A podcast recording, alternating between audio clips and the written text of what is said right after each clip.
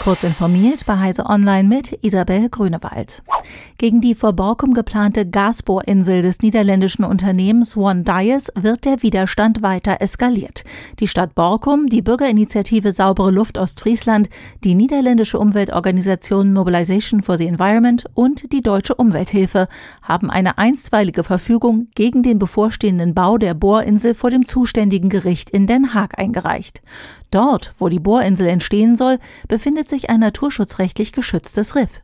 Wie die Deutsche Umwelthilfe erklärt, habe ein in Auftrag gegebenes Gutachten zur Untersuchung des Meeresbodens am geplanten Bauplatz nun auch ergeben, dass sich das Riff auch über die Landesgrenze hinweg auf niederländischer Seite erstreckt. Gemäß geltendem EU-Recht sei das Gebiet der Baustelle deshalb unter strengen Naturschutz zu stellen. Das Bundeswirtschaftsministerium plädiert dafür, schärfere Auflagen für den Kurznachrichtendienst Twitter zu prüfen.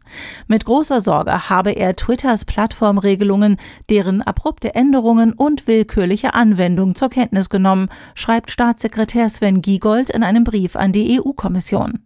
Die Brüsseler Behörde solle deshalb so schnell wie möglich die nötigen Prüfungen durchführen, um Twitter als Gatekeeper im Sinne des Digital Markets Act zu benennen.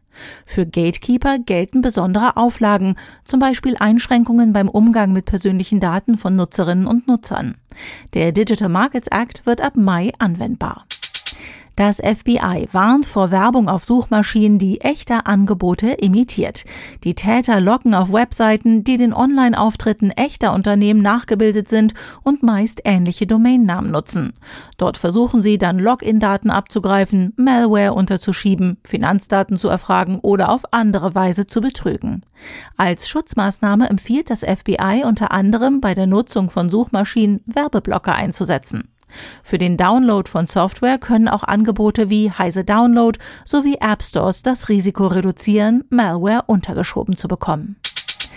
Die Mars-Mission Insight der NASA ist beendet. Das erklärte die US-Weltraumagentur, nachdem zwei aufeinanderfolgende Versuche der Kontaktaufnahme gescheitert sind. Über vier Jahre hatte Insight auf dem Mars durchgehalten und seismische Daten gesammelt. Auf den Sonnenkollektoren der Sonde liegt nun jedoch zu viel Staub, weswegen die Sonde zuletzt kaum noch Strom zur Verfügung hatte. Diese und weitere aktuelle Nachrichten finden Sie ausführlich auf heise.de.